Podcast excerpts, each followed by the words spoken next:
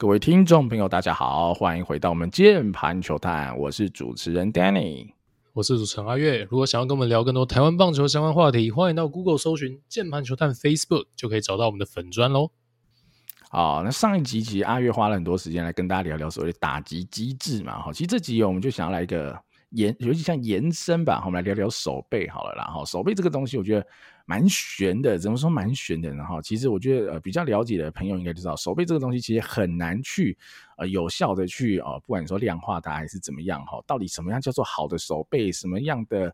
呃，守备数据是最棒的守备数据，还是等等的？其实哈，众说纷纭，大家哈有很多的不同的想法哈，然后来来切磋来讨论。我觉得其实是好的啦，因为大家就想要追求一个更更完美或者更好的一个数据展现嘛。哈，我觉得这个出发点都是好的。那我们今天只是试着啦哈，从我们的观点也好，或者从一些我们做的功课也好，试着来跟大家来聊聊看啦，我们怎么来看待什么叫做好的守备，或是。呃，好的守备的用意到底是什么？是不失误就好了呢，还是还要做到更多的东西才叫做好的守备？哈，我们试着从不同的面向来看。那我一开始我先来带一个东西啊，先从一些比较量化的观点来看哈，我就从一些大家听过，或是甚至我找一些大家没听过的数据，我们来听听看哈。首先我我找到一个我觉得很酷的数据，其实我我讲真的，我以前没听过这个东西，这个东西叫做 DA。好，中文叫守备平均 （defensive average）。好，它有点像什么？就像 BA 哈，我们打击率的东西。它这个叫做守备平均，它的公式是什么呢？好，它的公式就是非常的简单，就是你的刺杀除以守备机会。哦，等于是球来的一百颗，哈，你守掉了几颗？大概是这样的概念。好，比如你是三乘八四的守备平均率。哦，但这种概念，哈，随便举个例子。哦，但这个东西就。很很多盲点嘛，最简单就是他那个驻杀失误这些都完全没考虑进去嘛，所以他思考层面很窄哈。但是这是一种最最我最早期的这种数据哈，应该是跟 BA 就跟我所谓的打击率是一起出来的哈，同一个时间出来，但打击率是活到了现在哈。这个所谓守备平均 DA 已经死亡了。那第二个。我要分享就是大家应该很了解，听最多就是守备率嘛，哈，守备率这东西很简单嘛，简单的讲就是你要有你失误的几率啊，应该说没失误的几率有多少了，哈，简单讲的概念就是这样，我就不不带公式，它简单讲是没失误的几率有多少，但呃守备率我想大家都很熟悉，它最大的缺点就是什么？它忽略了很多范围带来的影响，哈，它 maybe 只能代表说你这个人的守备稳定性很好，但不代表你能够为球队多守下更多的球，因为。我们终究守备好的好目标是什么？就是不会说是啊，你自己不失误嘛，你一定是要帮球队守下更多的球。所以守备率这东西是一个很保守的数据，它不是一个很激进的数据，它没有办法看到这个球员有没有额外为球队做到更多的事。好，所以啊，经过了好棒球统计学这种赛博计量学哈之父哈 Bill James 哈，他又想了更更进阶一点的，我相信大家很多人也听过，就是 RF 啊，好 Rate Factor。它简单来讲呢，就是呢。呃，去算，我先讲一个概念，就是去算大家的守备范围的指数，来去看你的范围广不广。好、它基本的公式就是什么？它就把你的刺杀加助杀哈加起来除以你的守备局数，再乘以九。好、哦，用这样子类似的概念去算，说如果大家的守备局数哈等等的，如果都差不多多的情况之下，那你这样算下来，你可以守掉多少的？呃，出局数好来比较说，哎，因为假设你守一千局，我也守一千局，好，我抓到的人比你多，那是不是就代表我为球队多贡献的这些守备相关的内容应该是比你好的？好，还是用这个角度来切入哈，所以我我觉得在这个阶段了，哈，我们的守备的数据已经更进一步了啦，但这个阶段还是有一个小缺点啊，哈，就它只能做同守卫的比较了，而且它需要做很多的修正。第一个就是。哎，我刚讲的时候，大家都是守一千局，可是你的队伍有王建民，我的队伍没有王建民啊，我是游击手，那我一定守的比你多嘛，对吧？因为王哥哥就是严重的滚地球投手嘛，那三阵型的投手相对的整队的防守机会也都会少，所以你的队友啊，你的投手是三阵型、滚地球型、飞球型等等的，甚至场地的因素等等，有的没有的都会影响到所谓这个 RF 的数据，所以它需要做很多的修正，那相对就没那么直观呐，但。至少啦，我觉得他已经跳脱了原本的这个守备率很保守的一个数据哈，只只看你自己呃会不会失误，他已经有延伸到你有没有认真的去守下更多的球。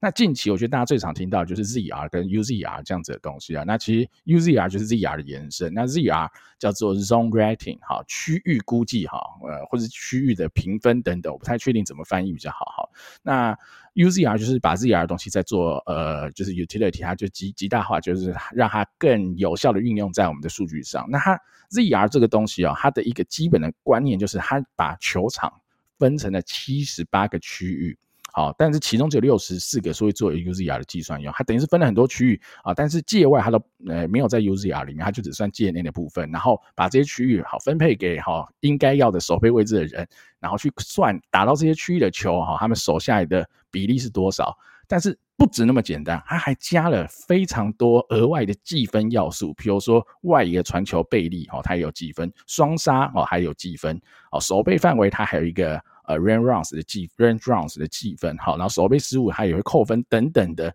哦，很多有的没有的额外计分，而且它 UZR 没有把投手、捕手、内野平飞球、内野高飞球、外野界外飞球，我刚刚讲好，这些都记进来，好，所以它其实有一定程度的呃，选择了某些好统计或者好计算的东西来做，而且它不止这些哦，刚讲金。漏漏等哦，他还把说垒上跑者的速度啦，哦，垒上的出局数，跑者站在哪些位置，击球飞行的距离，有没有集中全力打枪等等的，再做校正。好，听到这，我知道你已经受不了了。这个东西怎么那么复杂？对，这么复杂的很大的一个缺点，我也可以跟大家讲。好，就是不同家的。呃，不同公司做出来的 ZR 数据的结果大不相同，因为大家判断的不一样嘛。好，你判断平飞球不一定判断平飞球，好，这个球掉在这个区域，好，或者掉在那个区域都不尽相同，导致了不同家做出来的数据也都不太正确，都不太一样。甚至同一个选手今年超好，明年超烂，后年又超好，大后年又超烂，等等，屡见不鲜这样的情况。所以啊，我刚前言才说啦，就是我们目前哦。不管说你说古老的手背数据叫做比较没有用，或者现代进阶的手背数据，其实它的信度跟效度都还是不够好。所以其实我啦，我自己一直以来啊，在看待手背这件事，数据我都只是在很辅助的阶段啦，主要我都还是以我眼睛看到的为主要判断的内容啦，大概是这样子啊，所以。呃，以上啊比较漏漏等哈，比较无聊啦，但大概先让大家先知道一下，目前守备相关的数据或进阶数据有哪些，那到底好不好用啊，或或者是能不能用？我自己觉得就是看看啊，参考就好了，眼睛看得比较准啊，这是比较量化的部分。那接下来我就请阿月介绍一下比较直化的部分，因为其实我们在之前几集啊，阿月有提到所谓的哈反手接球到底对与不对哈啊，亚洲教练还是很强调正手接球的这些东西到底。这种嗯一些观念跟思考，我们来怎么来看待了哈？阿月交给你。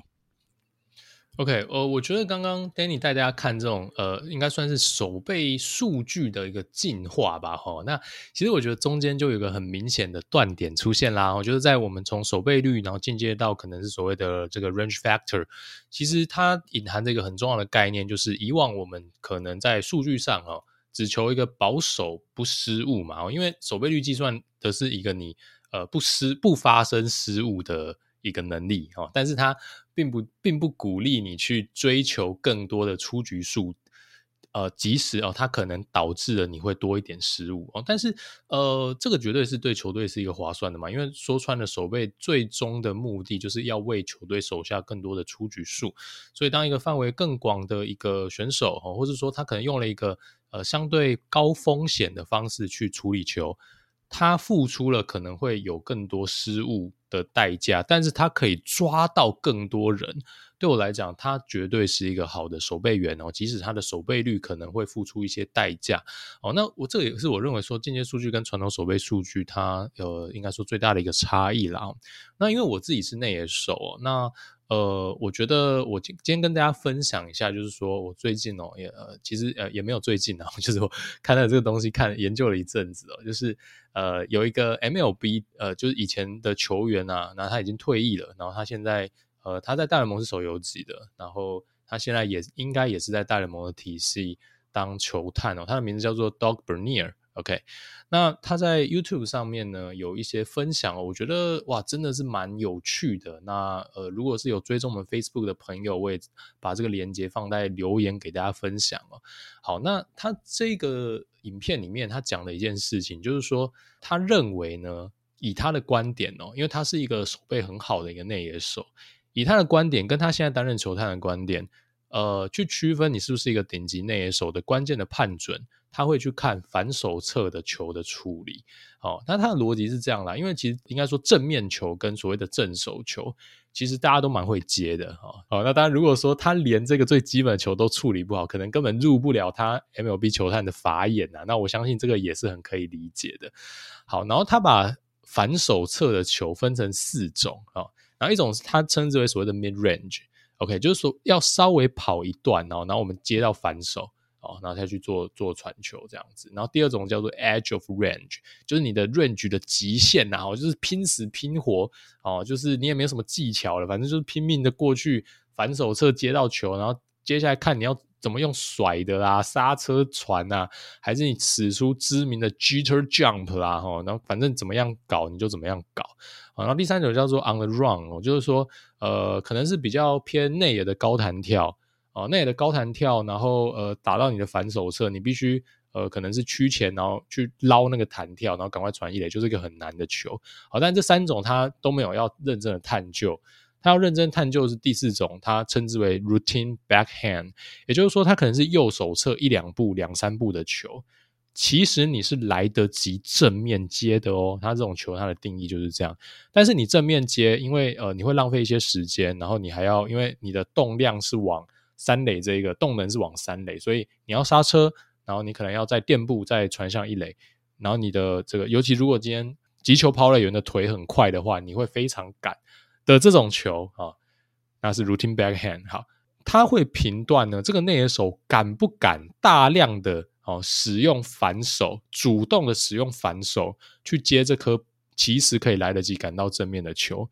以去追求他的传球的稳定性跟出手的速度，其实就是愿不愿意去冒这个风险啊。那当然更愿意冒风险的人，就表示你平常有在练，他已经把这种反手的接球基本上练到稳定度，可能跟他一般这一种我们最传统的正面接球不会差异到太大的时候，那。他的所谓的 routine 的 range 就很大，好，就比起一个我们呃可能只有在正面球是一个很稳的状态的内野手来讲，他认为这样的内野手是更加顶级的。那我在这边还是要先做个补充哦，这个跟大家系队怕球在那边侧面接 冷回输哦不一样哦，那不是说我很孬掉，我这个叫做 routine backhand。这个是大联盟球探追求的东西，不是干你那个怕球孬的那行那像嘿，不是，它是有目的性的哈，就是说他明明是可以正面，然后他基本上眼睛盯球啊，那非常的稳定的接到这颗球，他目的是增加传球的速度跟稳定性，有把握的刻意选择啦，所以大家千万不要拿这个好去跟你的学长说哈，没有我这个 叫做哦 routine backhand 不是哈，好，然后他举了一个东西，我觉得很有趣，他说。根据他的经验啊，这种球呢，可能十个他看的内野手有五个会绕一小圈跑到你的右边，然后用正手捞，再加上跑船的方式传向一垒。哦，那大家应该也听我的叙述，应该也可以想象这个动作是长什么样。也很多职业的内野手是用这个方式来处理。好，像这当然是一种 OK 的处理方式啦。哦，就是说当球来的速度没有那么快的时候。哦，那你与其傻傻等在那边，他主动去创造一个呃，就是先有点跑，故意的跑过头，再稍微回来，然后创造这个动量，让你正手捞球，然后有点跑传的方式是 OK 的。但是这个 Doug Bernier 他的呃他的意见是说，他觉得这个会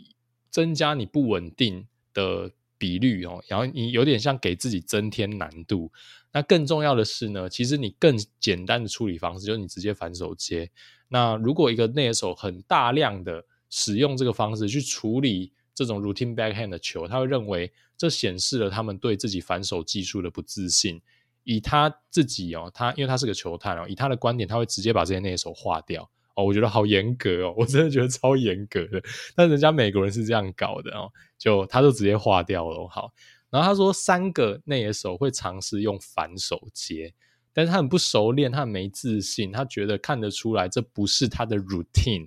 这是他的一个应该说在他的舒适圈之外，这也会被他划掉。然后说十个内野手里面有很难得有两个会最后存活到最后，他们会用非常自信的一个反手接球，呃，把它接起来，然后快速的传向一垒。然后在他的眼光里面的球探就会 highlight 这些球员哦，这些球员哦，他觉得他的内野真的是赏心悦目。他会想要持续的追踪这个球员，他会想要看他的打击练习，看他这个 BP，还要继续 follow 他。OK，好，那呃，我必须讲，我其实有点惊讶，就是说，我觉得明明还有一种接法，也就是我在看亚洲的棒球，我觉得大家最最常会使用的接法，但是在这个 Doug Bernier 的眼中呢，他完全没有提到这种接法。那我觉得他可以传达出一个现象，就是美国人基本上已经不使用这种接法了，完全被淘汰。好，这是什么接法呢？就是呢，你用一个滑步或是一个呃有点尴尬的方式，正面赶到正面，然后去正面接到那个球。然后因为你完全失去了所有的动能，因为你最后可能是滑步出去赶到正面去接到这个球，然后导致你又急又赶的要去传出这个球。所以要么是呃，你垫了两步哦，因为你为了，因为你已经失去了动能，你为了把球传快哦，所以你垫了两步传 safe 内安打一支哦，或是你知道哇，维护啊，对不对？好，所以我不垫步直接甩好，然后两个慢抖，然后找一垒手麻烦哦，然后还是 safe 这样子。好，那所以其实使用反手的好处就是你接到球更容易出手啊。第一个，你所需要的垫步是更少的，或你同样垫一步，但是你的取得更好的稳定性哦，你的拿球是比较快速的，然后重点是你的身体已经有点已经预先先转了嘛，你已经有点已经先蓄力的概念，所以你可以游刃有余啊，然后你的球速也会比较快。好，那很多亚洲游击手啊，包括我们系队也都一样啊，我们从小被教导要正面，所以导致其实你明明有那个能力用反手去接球了，但你还是要硬要正面，所以导致你传球非常赶，然后就像我刚刚讲的传慢抖啊，多出了很多内安打。那这对我来讲就是一种风险趋避的一个守备的策略。为什么？因为呃，我们这种指导其实很简单啊，就是说我先把正面视为正确，哦，正面就是正确的，所以你无论如何都要去追求所谓的正面，因为正面就是正确。当你呃被逼迫无论如何都没有办法正面的时候，你才能用反手或是呃正手的方式去接球。哦，但是我们很明显看到刚刚这个 Bernier。先生，他的建议不是这样的。正手，还有正面，还有反手，对他而言都是内野手应该要去练习，并且在随时都可以拿出来的接球的武器。他不认为反手就是一个比较差的方式，因为其实如果你反手不稳定，那你就是把它练到稳定。所以当今天。呃，你可以把这些武器随时可以掏出来用的时候，你就是一个好的内野手嘛。好，因为当这个球反手接比较顺的时候，那你就拿出你千锤百炼的反手接起来，那你当然会比那一个硬要正面，因为视正面为圣经的那一个你的同才的内野手哦，在传球发生的失误上，你当然呃稳定性上还有范围上，你当然就是更更出色了。对，所以风险趋避啊，但是它可能不是最佳的利益。那我自己认为啊，我我自己观察，其实很多日本的游击手守备，我觉得也都很好。但到大联盟，我觉得都有这种倾向，像例如说像川崎宗哲等人，你会看到说他们很多美技，我觉得都还是很漂亮。我完全没有说他们守备不好，但他们会比起他们的一些拉丁美洲或是美国的这个队友们，更倾向是滑步到正面，然后呃去甩向一垒，然后这个传球的速度当然就会一定程度受到影响。然后就让我考古啦，我想到。呃，当年哦，我们还是小朋友的时候，喜欢看棒球周报嘛。大家应该也很多人跟我一样。我印象很深刻啊，二零零六年经典赛的时候，然后那时候是还叫做杨仲寿的杨代刚，好，那时候被誉为是呃日本火腿十年游击手嘛，十年游击姐嘛。哦，然后我发现好像呃。被叫十年游击姐的人，最后撑到十年的人都很少 啊，这是一个诅咒一样，中职也是这样子。好，然后我我印象很深刻哦，那呃，可能那个实际的话语，因为年年年代久远，可能不是那么精准。但我就很印象很深刻，鸡哥在那个棒球周报里面，他就跟那个记者讲说，哦，他不知道为什么那个杨仲寿要很坚持每球都正面接。哦，他很建议他试着用反手试试看啊，然后胡金龙在旁边好像也有帮腔嘛，那时候就金庸连线嘛，然后我还记得鸡哥讲了一句哦，他就说这个就是美国跟日本的差别啊，我觉得美国咖啡比较纯哦，因为我觉得这句话很幽默，所以那个我就记得这句话这样子，对，应该是没记错是鸡哥讲的，然后结果呢，呃，二零零六年这样子嘛，然后到二零一八年林子伟回台湾。结果他还在讲一模一样的事情，啊，就是找到一篇林子伟的报道，然后林子伟说：“我这边带大家念一下哦。”林子伟说：“他高中时期一直不觉得自己手背好，哦，然后因为比较喜欢打击，所以更专注在打击上。然后这句话我其实已经觉得有点魔幻了，因为林子伟手背超级好吧？那个 林子伟当年那个 U 十八世界杯那个行云流水，哇，那个打什么球都难不倒他。那我相信他能拿到两百万，也绝对是因为他的手背应该也是占了很大的一部分。但他说他高中时也不觉得自己手背好，所以然后没想到出国之后才发现自己的手背比较好。不少同期队友都称赞林子伟天生球感好。OK。然后林子伟表示：“哦，这段重点。他说，到了美国之后，与过去学到的守备观念有些不同。美国打者打出球后就全力冲，如果像以往被要求的观念，反手一定要移动到正面接，很多时候就来不及了。哦，反手接球更有动能往一垒传，这是美式的守备观念，也是近年他在指导青棒球员想要传达的重点之一。哦，所以这个子伟他的一个访问，我觉得完完全全就也跟刚刚 Doug Bonnier 要传达的重点是不谋而合。”好，那我就想这件事情，我觉得很有趣，想跟大家分享，为什么林子伟不觉得自己手背好？我觉得怎么可能啊？你应该知道自己手背很好啊。但我觉得有一个可能性啊，就我帮大家解签一下，因为林子伟球感很好，然后他很擅长这种反手接、正手接、趋前，但是这种高风险、高报酬的接法在台湾不被赞赏，所以当林子伟还是被要求用传统的方式，什么都赶到正面接球的时候，他的天生的球感。的这一种对球的掌握的这一种天生的手感就被埋没了，所以他看起来就是一个呃，当然他还是一个很好的内野手，但他并没有把自己的天赋完全发挥出去，因为他明明有这个能力，用各种方式都能接好的内野手，那你限制他只能正面，那你就自废武功吗？你是废他的武功。然后，然后我就讲了，就网络上其实 YouTube 有个呃流传很久的影片。好，我先讲，他是郑总的教学影片，我非常的尊敬郑总。我讲，我非常尊敬郑总，我也觉得他是个很好的教练。但他在内野的指导上面，他确实比较传统一点。那我先说，郑总自己是身体力行他的这套方式，我觉得这个东西呃有个人的差异。如果你用这一套传统的方式接的非常好，像郑总一样，我觉得他绝对是一个超级出色的内野手。只是说在现代的观点，他呃的教学可能有一些并不被现在那些手所采用。呃，郑总在里面就讲了，我觉得他也讲得很幽默。他说，反手不用刻意练啊，因为你平常拼命的正面到极限，你自己会延伸出去。然后郑总还讲到，他当年被送去，我记得是中日吧春训的时候，他说他一开始也是用反手接，结果看到日本野手就在那边像是螃蟹跳一样硬要正面，他也觉得他们很白痴。然后后来他说，日本教练点醒了他，因为这些人他等于说他这样子接，他可以极端的扩大他正面的范围。那当你需要反手的时候，自己也会出去了。他说：“哦，他从此观念就改过来。”呃，我觉得这或许对某些人是适用的。但是如果你是，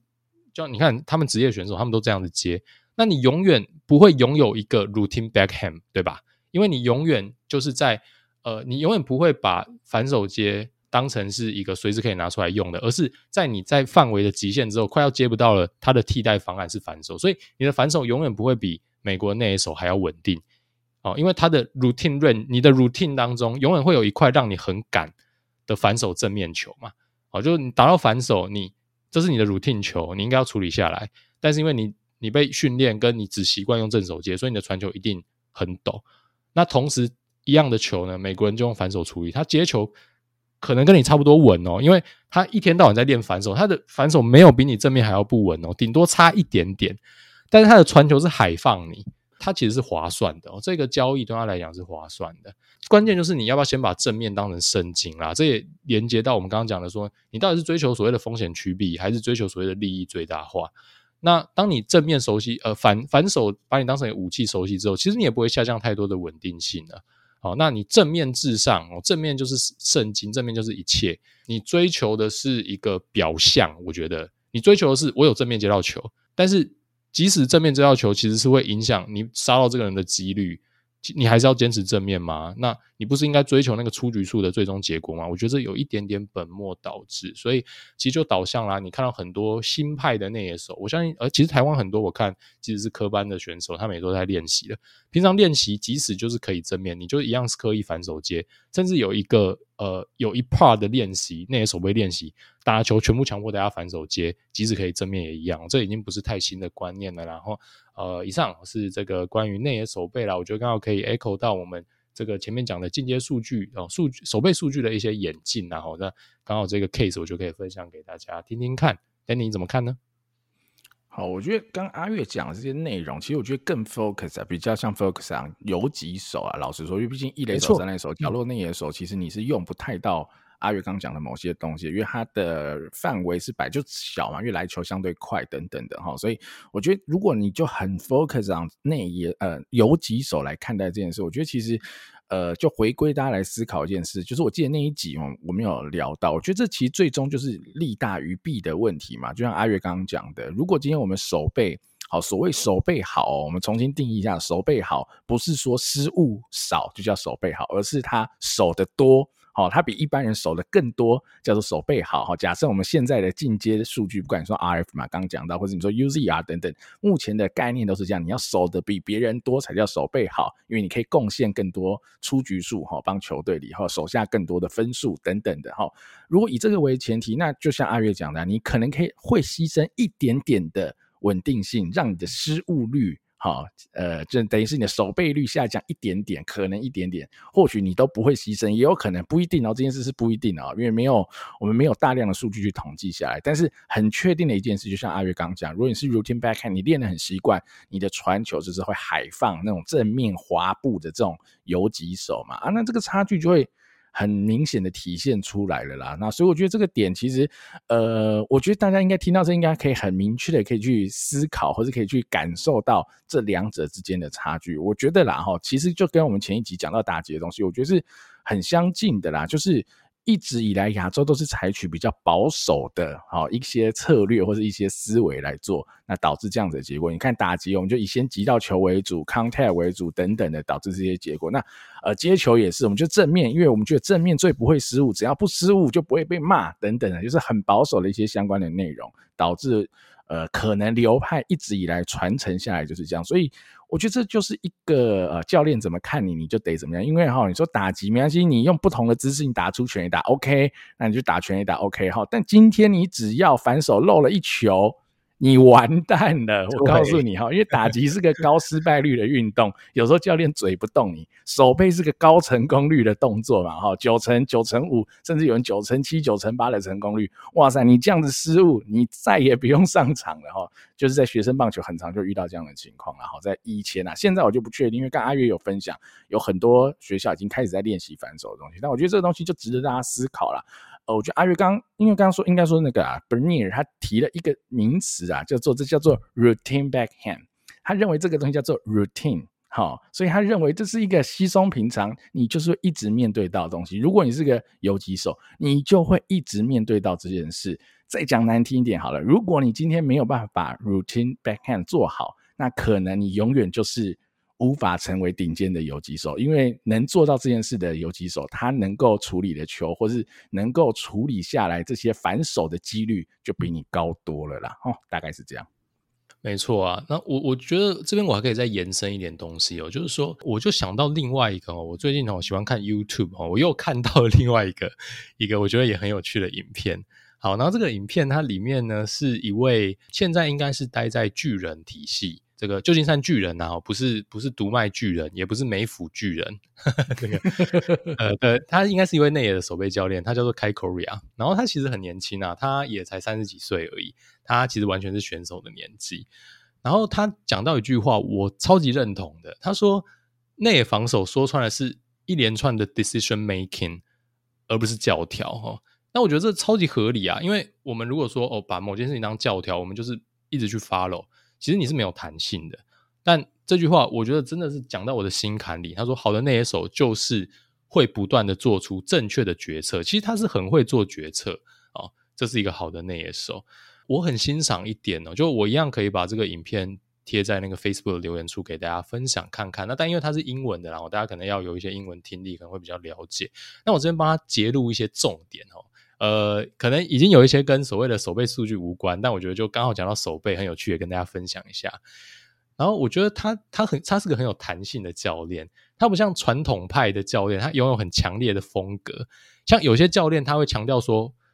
哦哦，你只能垫一步哦，或是你一定要垫两步哦，或是你你一定要学不垫步哦，或是你一定要趋前，或是你一定要等球。大家如果在有打过球的话，应该也知道说，有一些指导者他会要求说。OK，呃，被指导的选手都完全做出他一模一样的举动了哈。然后可能就是会大家站来站去啊啊，有人会觉得说啊，垫一步啊，都垫一步啊。有人就是说没差，我垫两步一样传得快，又不会怎样。我我也没有浪费时间啊。有人就说我要大家拿球很快，不垫步干嘛？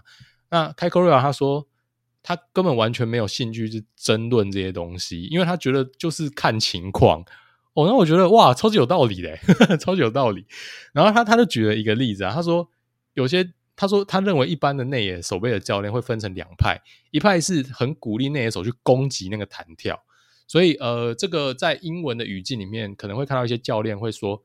“kill the hop”，“kill the hop” 就把那个弹跳杀掉，就是去攻击它，把它捞起来。然后有一些内野手的教练可能会去追求，我们就没关系，稍微等一点，哦，去等待去把球收进来。他认为都 OK，因为他觉得。你身为一个游击手，身为一个好的内手，你本来就应该要两者都会哦。所以当这个落地点，例如说他可能觉得弹跳比较好控制的时候，你当然会希望去去追逐他，但你有时候还是会不免的要去等球。他觉得就是视情况的切换啦哈。所以呃，他可能会在训练的时候创造不同的情境，指定选手做出不同的应对哦。例如说，他现在要求你去追逐那个弹跳点，他现在要求你去。做比较等球的动作，然后让他的选手都可以练习到这种不同的一个接球的 mindset 跟方式。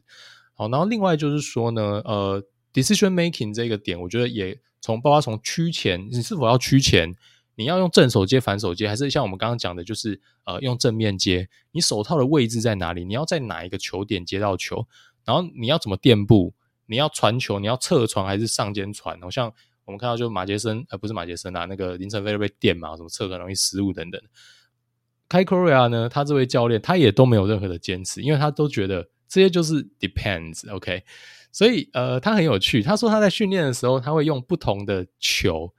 代表不同的情境哦，例如说他打一颗微浮球出来，或是一颗网球出来，好，然后就就就是代表说这个球你要垫一步，或者这个球你要拿球直接传，好，所以。呃，有些教练会很坚持哦，你你要一步就要传哦。有些教练主张哦，你与其在那边逼自己一步传，然后拿球拿得慌慌张张在那边要掉不掉的，不如稳稳的垫两步，提升稳定性哦。他说哦，我主张超级简单的啊，超级直线啊。你遇到腿哥你就一步啊，那、你遇到这个 胖子在跑哦，你遇到一拳在跑哦，你就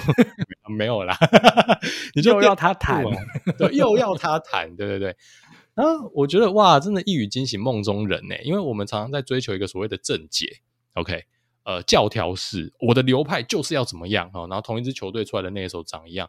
哎，没有关系啊。这其实就就我觉得这个就是回到棒球的本质，不是吗？哎，确实啊，我遇到腿哥我就要赶一点，我遇到呃没有那么那么那么快的选手，我就提升稳定性。哇，我觉得超级合理的。OK，那把这些东西都融在训练里面，那当然就比强烈强烈的比。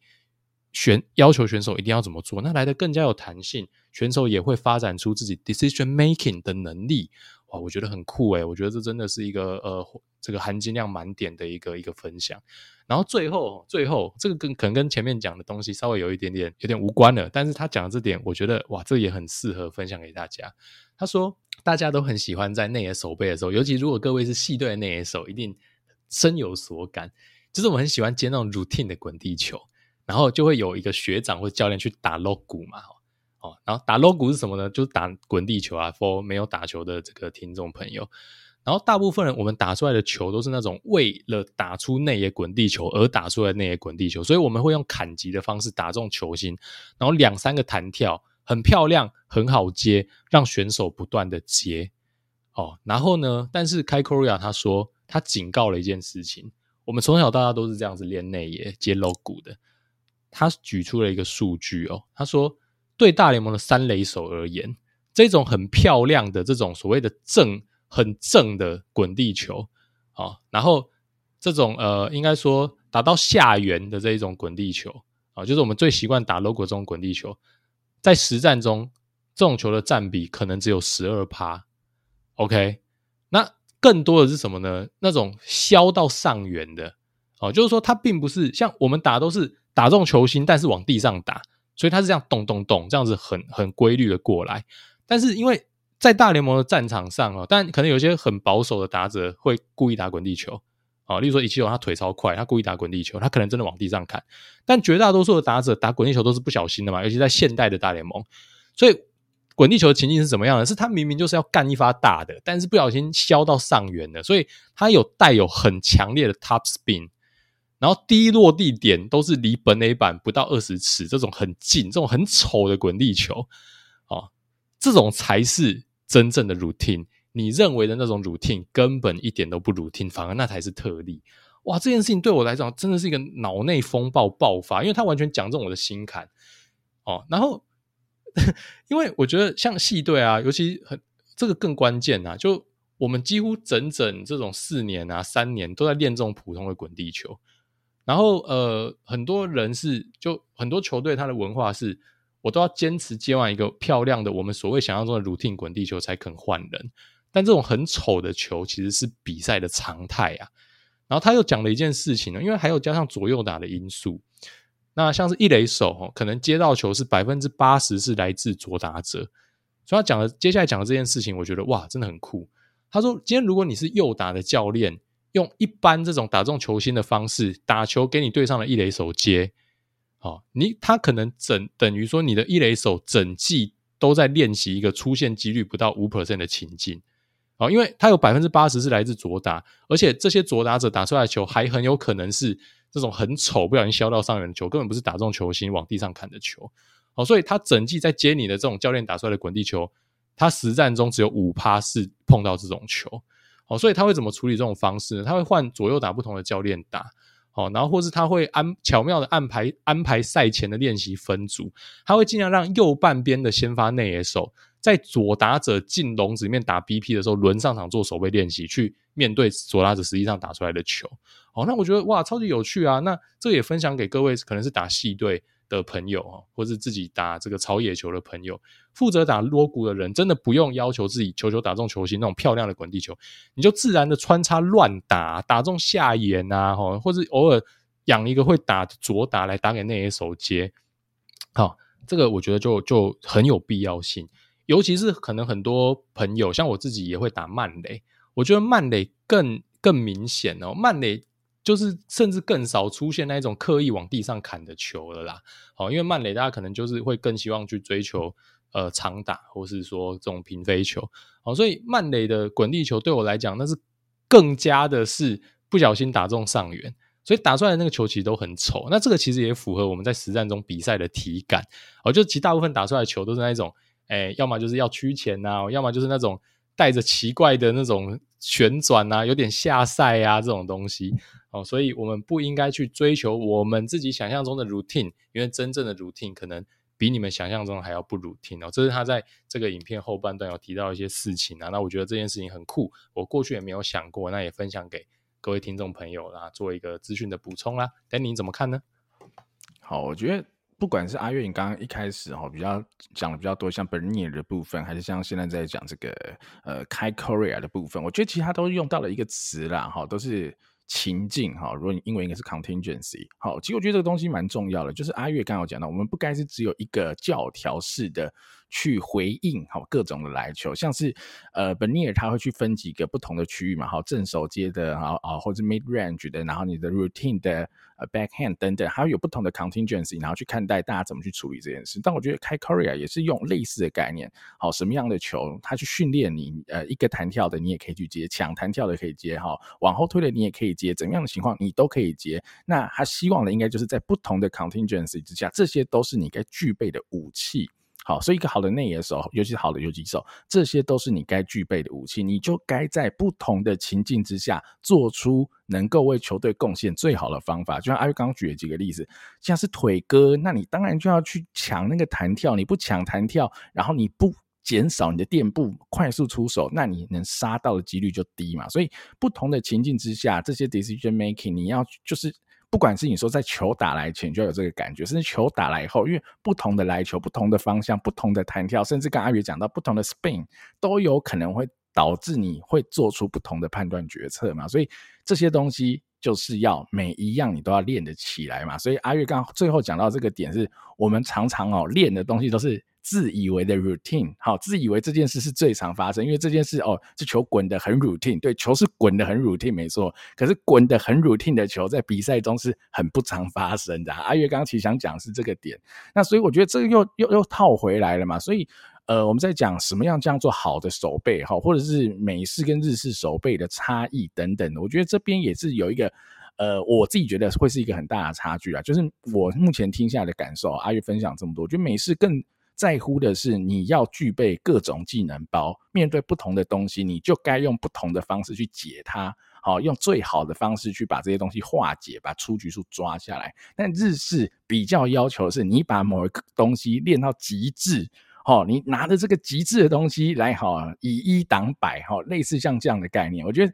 呃，整体听下来，这两个就会有一个很大的。差距在哈，因为他可能觉得这个极致的招式的确他可以处理了九十五趴的球，maybe 是可以的，所以你这样子就够好。但美国人想要追求的是好又更好，他希望你的是所有都会。那自然你有天分的人，你又把所有技能包都 pick up 起来的人，你就会成为大联盟最顶尖的那样子的选手。我觉得这可能是这两个。两个观念，我自己觉得最大的差异啦，所以，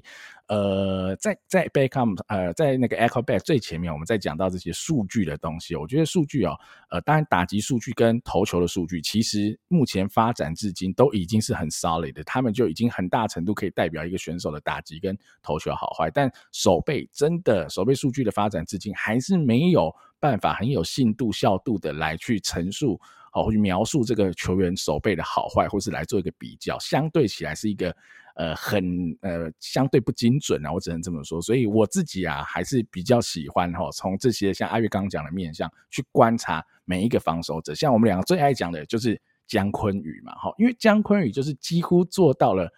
很多我们刚刚提到的东西，他就是可以面对各种不同的来球，做出各种不同的动作。他绝对没有在保守，他该侧传就侧传，他该抢弹跳就弹就抢弹跳。面对到跑得慢的跑者，他也不会那样子往前冲，跟笨蛋一样啊。他就是该怎么做就怎么做。哈，我觉得这就是呃，用一个比较呃直化的角度，用直接哈肉眼我们去看待这些选手的手背。我觉得我啦，我觉得可以。呃，有更多的收获啦，在观察手背好坏的这一块了哈。阿月你怎么看？哇，我觉得你真的是翻译小天才。我觉得你 刚刚讲的那些，真的就是呃，算是帮我浓缩了精华。然后哇，默契真的很好。你怎么知道我想要讲江坤宇？对，我原本也是想要在最后补一下江坤宇，就是说，但坤宇我们都很喜欢，大家也都很喜欢。那我我我想要讲的，其实也就是说。这个我刚才看江坤宇比赛的时候，会让我打从心里喊出“好球啊，太屌啦”的那些球，其实不是那种看起来超级扯的海豚跳，或是那一种呃离他超级远的那种扑接，因为那对我来讲，呃，当然那些扑接很漂亮哦，我完全不怀疑说他们是一个六星级的美技，但其实对我来讲，那没有展现出他所谓的 decision making。的一个精华，因为那个没有什么好 make decision，那个就是你他妈的往那边冲，然后用你的爆发力喷出去，看你能喷多远就把它拦下来哦。那但拦到还是很厉害，但是他其实没有什么其他的选项。但我真的最欣赏江坤的地方呢，其实就是呃，就像刚刚跟你讲，他该反手就反手，该趋前就趋前，而且他把这些所有的一些武器都应用得得心应手。哦，那呃，我觉得他其实传统的东西哦，这种我我其实。越来越少用所谓的日式来形容，因为我觉得日本的内野手也真的越来越进步。我不想要用这个标签去标签住所谓日式啦，我觉得就我们讲传统派好了哈。其实我觉得江坤宇传统派的东西也做得很好，就是说他该正面的时候哦，他还是会尽量正面，然后他的这个我觉得传统的东西都做得非常非常的扎实，他也不会在那边像可能拉力美洲的那一手那种超级浪漫哦，随便什么什么球都要用捞的或干嘛，他也没有。我觉得传统派的教练来看江坤宇也会很满意，因为他把这些所谓的基本功也都做得非常的好。但是用现代的观点来看，江坤宇也把那一些要冒风险去取得出局数的情境做得非常非常的好哦。然后他该反手就反手，该趋前就趋前，而且江坤宇的拿球真的超级快。为什么江坤宇反手可以抓到这么多人呢？我觉得一个。大家忽略的点，就除他当然除了这种扑接滑接 range 很大之外，他的左右手那个来球的球从他手套转换到右手的那个时间点，真的是电光石火。他那个拿球的动作又顺，动作又小，然后他的那种呃蓄力所需要的时间超级短，马上就可以传出去了。他反手接到一颗球，他无垫步。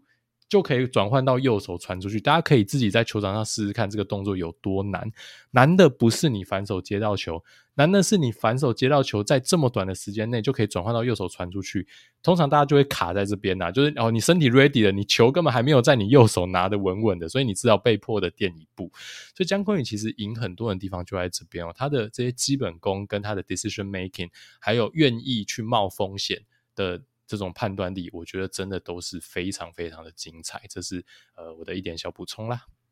好，最后的最后啦，我自己的一个小心得啦，哈，就是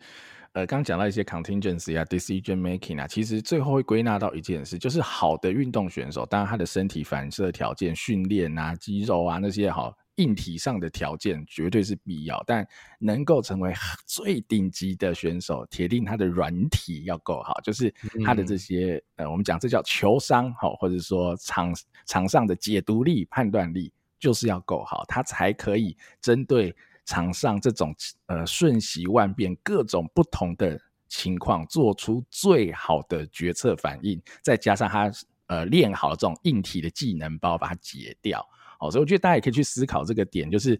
要成为一个好的选手，其实就我觉得都一样啦。哈，就是做每一件事要成功，绝对不会只有某某一个东西强，你就有办法成为最顶尖的人。你必须是样样具备，而且该有什么就有什么，你才有办法成为从哦众人之中脱颖而出的那个喽。好，那只是今天就是我们。跟守备相关的一些小小分享啊，带一些基本的守备数据啊，让大家感受一下守备数据现在有多复杂哈，以及相对不实用啊。我自己觉得相对不实用啊，比起打击跟投球。那阿月也分享了很多很直化的一些守备的内容，我觉得